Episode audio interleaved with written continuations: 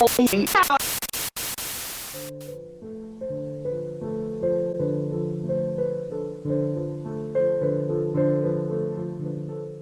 hallo, willkommen zum Podcast Trauma ist Schauma, Fragezeichen, Ausrufezeichen, der Reinkarnationspodcast. Und wir hatten jetzt dieses Format ins Leben gerufen und ich wollte fragen, wie war denn die Idee dazu, dass wir jetzt dieses Format ausprobieren? Da habe ich mich von Podcasts inspirieren lassen, die schon im Umlauf sind. Und da habe ich auch überlegt, in den Videos, in der Videoserie, die ich jetzt am Laufen habe, diese Doku-Serie, da ist eigentlich wenig Raum für solche Themen. Das ist wirklich nur so eine Doku-Videoserie, wo es um die Nachforschung geht. Aber ich wollte noch über Themen sprechen, die ein bisschen darüber hinausgehen, die ein bisschen ins Allgemeine um die Reinkarnationsthematik gehen, die ein bisschen, die ein bisschen mehr diese emotionale Ebene thematisieren, das Trauma thematisieren vor allem. Das ist auch eine Sache, die recht kurz kommt. Und das ist auch wichtig für mich, dass es vielleicht, es fällt mir auch leichter, über solche Themen zu sprechen, wenn es nur eine Audioaufnahme ist und kein Video. Das ist auch wichtig, dass Dafür kann ich vielleicht auch Inhalte mit unterbringen, über die es mir sonst schwerer fällt zu sprechen. Okay, also das heißt, es könnten auch allgemeinere, aber auch spezifischere Themen zum Gespräch werden. Und das heißt, dass sozusagen der Ansatz ist, auch Reinkarnation mal umfassender anzuschauen. Sozusagen, ja.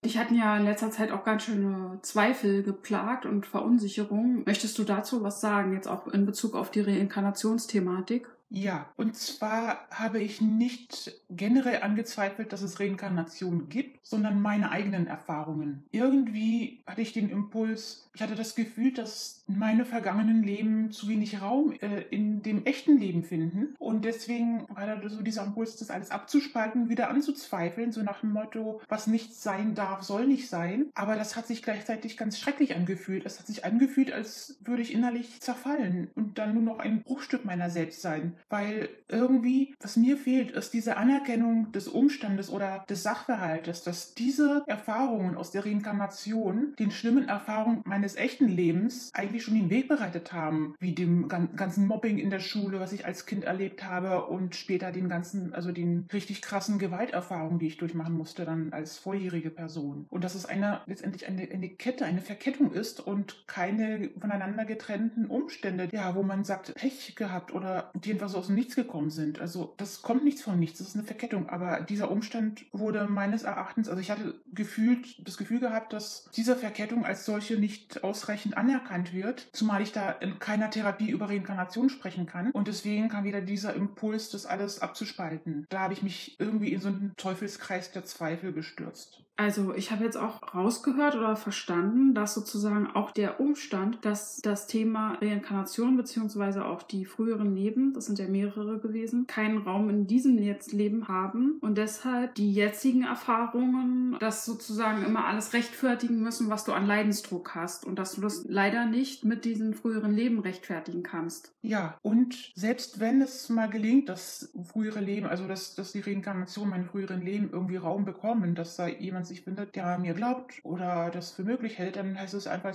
ja, interessant. Aber da wird diese Kausalverkettung, die kommt dann nicht zur Geltung, dass dieses Leid meines echten Lebens eine Folge des Leidens aus den früheren Leben sein könnte. Das irgendwie kommt zu kurz. Jetzt könnte man ja sagen, okay, es gibt doch genug Leute, die auch an Reinkarnation glauben. Warum kannst du da nicht landen? Und wo ist da das Problem? Das ist sozusagen mit den Menschen, die vermeintlich an Reinkarnation glauben und auch zum Beispiel von sich selber behaupten, Sie hätten das erlebt, ein, zumindest ein früheres Leben. Warum klappt das mit den Leuten nicht? Na, ich kenne kaum jemand. Es sind meistens irgendwelche esoterischen Schwobler, sage ich mal. Und da ist dann so viel Ideologie mit bei. Da geht es weniger um Reinkarnation und die Erfahrung damit, um die persönliche Erfahrung damit, sondern mehr um irgendwelche Ideologien. Und da bekommt man schnell den Stempel aufgedrückt, man wäre selber schuld an seinem eigenen Leid. Und das ist etwas, was ich nicht gebrauchen kann, weil wenn man irgendwie ein Trauma hat, dann plagt man sich ja schon ausreichend mit Schuldgefühlen und ist man eh schon so drin in dem in so einem Teufelskreis, dass man an sich selber herummeckert, ach hätte ich das nur anders gemacht, hätte ich diesen Fehler nur nicht gemacht und so. Und wenn da einer einem kommt und sagt, ja, hast du dir verdient und so, sinngemäß, dann macht das alles nur noch schlimmer. Okay, und was würdest du dann solchen ideologischen Ansätzen wie Schuld, Karma, selbst dran Schuld, so Pech gehabt, was würdest du dem entgegensetzen aus deiner eigenen Erfahrung heraus? Erstens, dass meine der Täter schuld ist. Wenn ich etwas erlebe, was mir jemand antut, wie soll ich dran schuld sein? Ja, dann, okay, dann kommt die mit der Argumentation, vielleicht war ich ja im früheren Leben selbst ein Assi und muss es zurück zurückkriegen. Aber der ESO, der so argumentiert, der kann ja gar nicht wissen, was ich im früheren Leben war oder in dem Leben davor. Der kann nicht daraus, aus dem, was ich jetzt erlebe, darauf schließen, was im früheren Leben war. Und in, meiner, in meinem Fall stimmt es tatsächlich nicht. Ich habe in diesem Leben viel Leid erfahren. Ich wurde gemobbt in der Schule und ich wurde zweimal, mindestens zweimal Opfer von körperlicher Gewalt. Und wenn jetzt ein ESO sagt, dass er daraus schließt, dass ich in meinem früheren Leben selbst ein Gewalttäter sein muss, dann ist es Quatsch, weil ich habe in zwei früheren Leben erlebt, dass genau das Gegenteil der Fall war. Also da wurde, also soll ich ich sagen oder die Frau, die ich war oder also du, also ich in den früheren Leben wurde auch selbst Zeuge und Betroffene von Gewalt und da setze ich jetzt fort. Da ist ja kein karmischer Ausgleich so, dass ich jetzt ein Täter war und jetzt folglich zum Opfer werden muss. Das ist eine Kontinuität. Und was da noch davor war, vor meinem erinnerten Leben, das weiß ich nicht. Und das weiß ein esoterischer Schwobler ebenfalls nicht. Und da kann er nicht sagen, da muss ich irgendwann Täter gewesen sein, wenn es jetzt ist. Ich weiß es nicht. Ich kann es nicht ausschließen, aber ich kann es auch nicht bestätigen. Man weiß es nicht. Und deswegen daraus zu schließen, aus diesem ganzen Leben voller Gewalt, daraus zu schließen, dass ich früher selbst ein Täter gewesen sein muss, ist Ideologie. Das hat nichts mit Forschung oder Erfahrung zu tun. So könnte man daraus schließen, dass es auch einfach zu komplex ist und man es auch aus skeptischer Sicht gar nicht wissen kann, was jetzt wirklich gewesen ist und dass es den, sage ich jetzt mal, begrenzten Menschenverstand auch übersteigt, mit so einer Milchmädchenrechnung oder so einer Kinderrechnung das aufzuwiegen, so wie du mir, so ich dir. Also das soll das ja unterm Strich irgendwie heißen, dass man das dann zurückkriegt, was man alles getan hat und so weiter. Aber dass es vielleicht doch auch noch viele andere Faktoren gibt, woran das irgendwie hängen kann. Ja,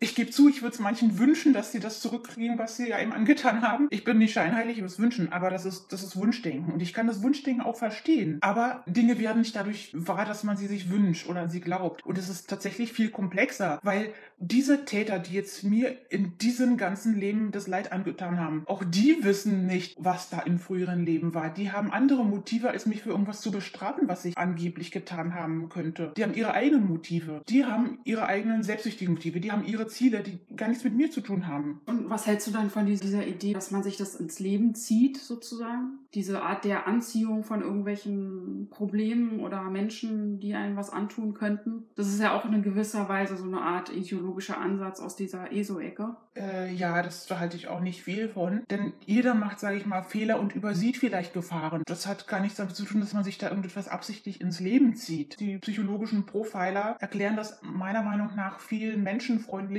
und viel schonender, indem sie sagen, man braucht sich dafür keinen Vorwurf zu machen, denn Psychopathen vor allem sind sehr gut im, im Manipulieren. Und das hat nichts damit zu tun, dass man selber doof ist oder sich den Psychopathen schon gar nicht extra ins Leben zieht, sondern die manipulieren einen. Die suchen sich die, in Anführungsstrichen, Opfer, die sie manipulieren können. Und man selbst handelt dann letztendlich nicht mehr autonom und merkt es nicht. Eben, das ist das Merkmal der Manipulation. Man wird manipuliert durch Psychopathen. Genau, und das heißt, dass man vielleicht einfach nicht vorbereitet genug war oder nicht genug auf dem Schirm hatte, dass es das Böse gibt oder böse Menschen gibt und dass es all diese Abarten einfach auch gibt und man da einfach reinstolpert sozusagen. Und das ist jetzt ja sozusagen einfach eine Art von Unvorbereitetheit. Ja, wobei ich da nicht mal generalisieren würde, dass man nicht auf dem Schirm hat, dass es das Böse gibt, sondern man merkt nicht, dass dieser konkrete Mensch böse ist, weil er verschleiert das sehr geschickt. Und man ist erst dann vorbereitet, wenn man vielleicht sowas erlebt hat und dann merkt man, was die Warnzeichen sein könnten und das ist dann wieder eigene Erfahrung. Beim nächsten Mal macht man es vielleicht besser, aber vielleicht auch nicht, wenn sich der nächste Psychopath noch geschickter anstellt. Okay, also wir haben gelernt, es liegt auch ein bisschen an den Menschen selbst, dass sie sozusagen Abgründe haben und äh, man da nicht vorgefeit ist, in komplexer oder auch zufälliger Natur da an solche Menschen zu geraten. Dass es eben nicht nur eine Frage des Schicksals ist, was irgendwie vorherbestimmt ist, sondern auch Chaos, Zufall, am falschen Ort zur falschen Zeit, geschwächt durch das Vorleben oder der Leben davor, in das jetzige Leben gehend, dass man dann dadurch auch schon vorbelastet in dieses Leben steigt. Genau, also Schicksal ist etwas sehr Komplexes. Das, ich glaube da nicht an eine Vorbestimmung. Das ist ein bisschen das eigene Zutun, ein bisschen Zufall, ein bisschen das Zutun der anderen, ein bisschen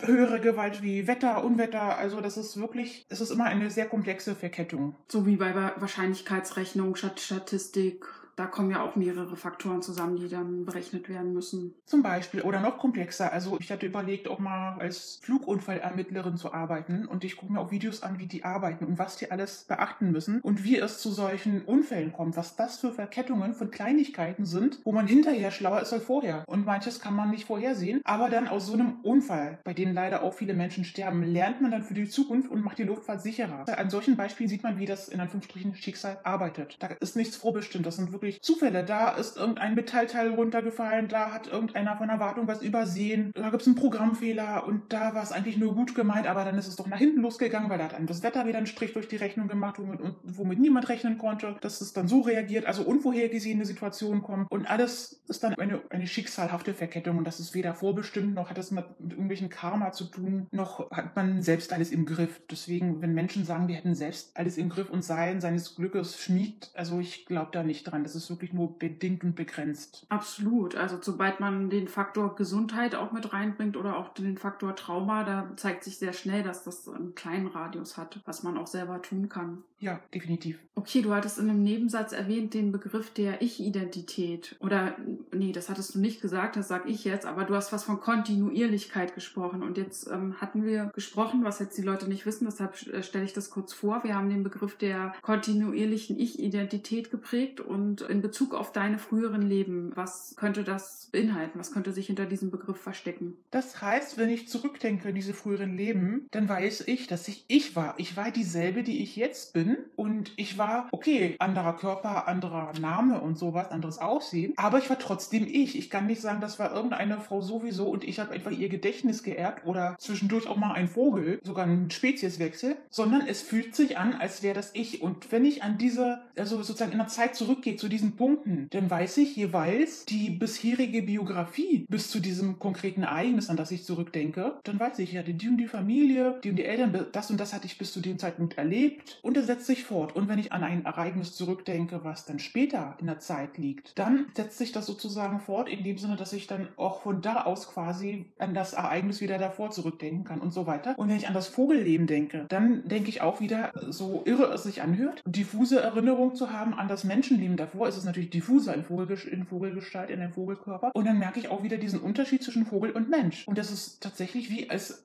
wenn ich, wenn ich das gewesen wäre, dieser Vogel, der vorher ein Mensch war und nicht, ja, hier ist Frau sowieso und da ist irgendein Vogel und ich erbe das Gedächtnis, sondern es ist zeitlich chronologisch und inhaltlich baut es aufeinander auf und setzt sich bis heute fort. Und es ist immer so dieses subjektive Gefühl, das alles bin ich. Ich bin gleichzeitig die, die jetzt hier sitzt und redet und ich bin gleichzeitig dieses Subjekt, das damals ein Vogel war, in einem Vogelkörper steckte, geflogen ist und das ganze andere Körpergefühl hatte und diese ganze andere Gehirnarbeit sozusagen hatte, die teils auch eingeschränkt ist, aber mit dem Inhalt davor, der dann natürlich auf die eingeschränkte Weise etwas anders verarbeitet wurde, als jetzt wieder in einem menschlichen Kopf. Und das ist das Wahnwitzige und Verrückte. Und deswegen tut es mir gar nicht gut, wenn man sagt, ja, die Frau sowieso oder der Vogel, als wären das völlig andere Leute das, oder andere Subjekte, weil das reißt mich innerlich auseinander jetzt gefühlsmäßig. Und dann bin ich nur dieses Bruchstückchen, was hier sitzt, dann bin ich nicht mehr vollständig sozusagen, weil ich dann auch sonst das Gefühl habe, aus einer Vergangenheit auch zu bestehen, die länger ist als meine biologische Biografie, die jetzt in dem echten Leben nur bis 1988 zurückgeht. Und äh, wenn du jetzt sagst, du hast die Erfahrung des Fliegens, du hast die Erfahrung eines anderen Körpers oder mehrere andere Körper, wie ist denn dann zum Beispiel jetzt, dass du weißt, du siehst jetzt auch anders aus als vorher oder auch die Erfahrung des Fliegens, das würde mich auch interessieren, also wie, wie sich das angefühlt hat und vor allem halt auch, ja, wie das ist sozusagen, wenn du sozusagen optisch auch eine andere Verfassung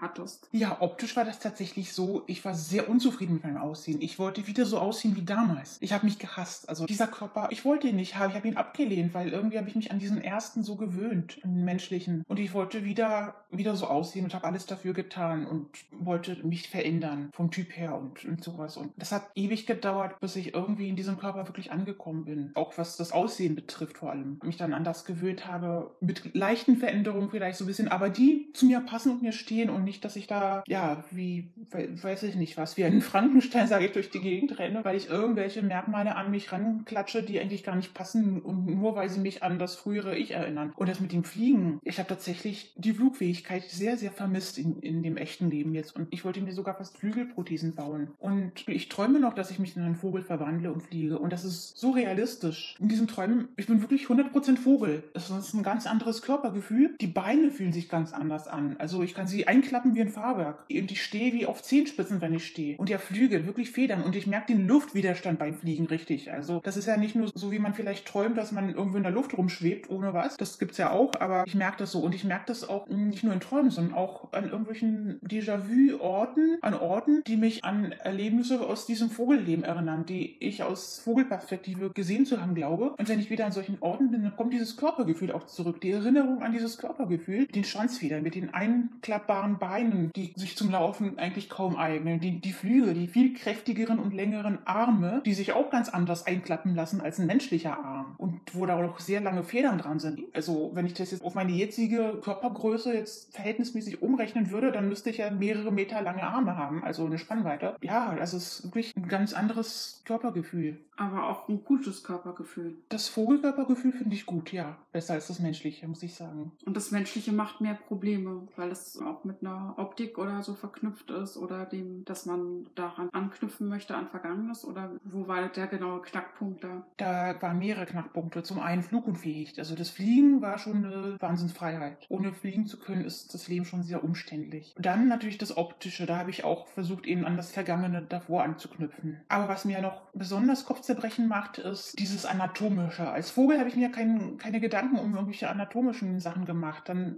habe ich einfach die Flügel genutzt, weil sie da waren und das genossen, fliegen zu können. Also ich habe ein Problem mit der menschlichen Anatomie und das hat seinen Ursprung in dem früheren Leben und zwar in ganz konkreten Ereignissen, wo diese Anatomie eine sehr gruselige Rolle spielte. Und ja, da, deswegen habe ich angefangen, damit zu hadern und das zu hinterfragen. Und das treibt mich zum Teil sogar in dissoziative Zustände. Also hat es eine starke Traumaverknüpfung. Ja, aber gleichzeitig ist auch der Drang, diese Anatomie auch mal endlich anerkennen zu können. Deswegen ist da so ein richtiger Knick drin. Einerseits dieser Traumaverknüpfung, aber andererseits auch dieses Anerkennen können wollen, weil das nun mal dazugehört, wie auch immer. Welche Rolle spielen denn dann die anderen, also in Anführungszeichen die anderen, also die anderen Menschen jetzt in deinem jetzigen Leben? Ja, die könnten mir die nötige Sicherheit geben, die ich bräuchte, um das anzuerkennen. Und ich erlebe oft, dass sie mir das nicht geben oder gefühlt nicht geben, diese Sicherheit. Denn ich fühle mich erst dann sicher genug, das anzuerkennen, wenn ich darauf vertrauen kann, dass die anderen Menschen um mich herum das auch anerkennen. Also Sicherheit war jetzt auf jeden Fall ein Schlüsselwort und äh, müsste von den anderen der erste Schritt kommen, so auf dich zu. Also der erste Schritt im Sinne von, dass die das für dich formulieren. Ja, und am besten natürlich beiläufig und zufällig, denn dann habe ich die Garantie, dass es ehrlich ist. Okay, ja, dann bis bald in diesem Podcast. Jo, bis bald in diesem Podcast.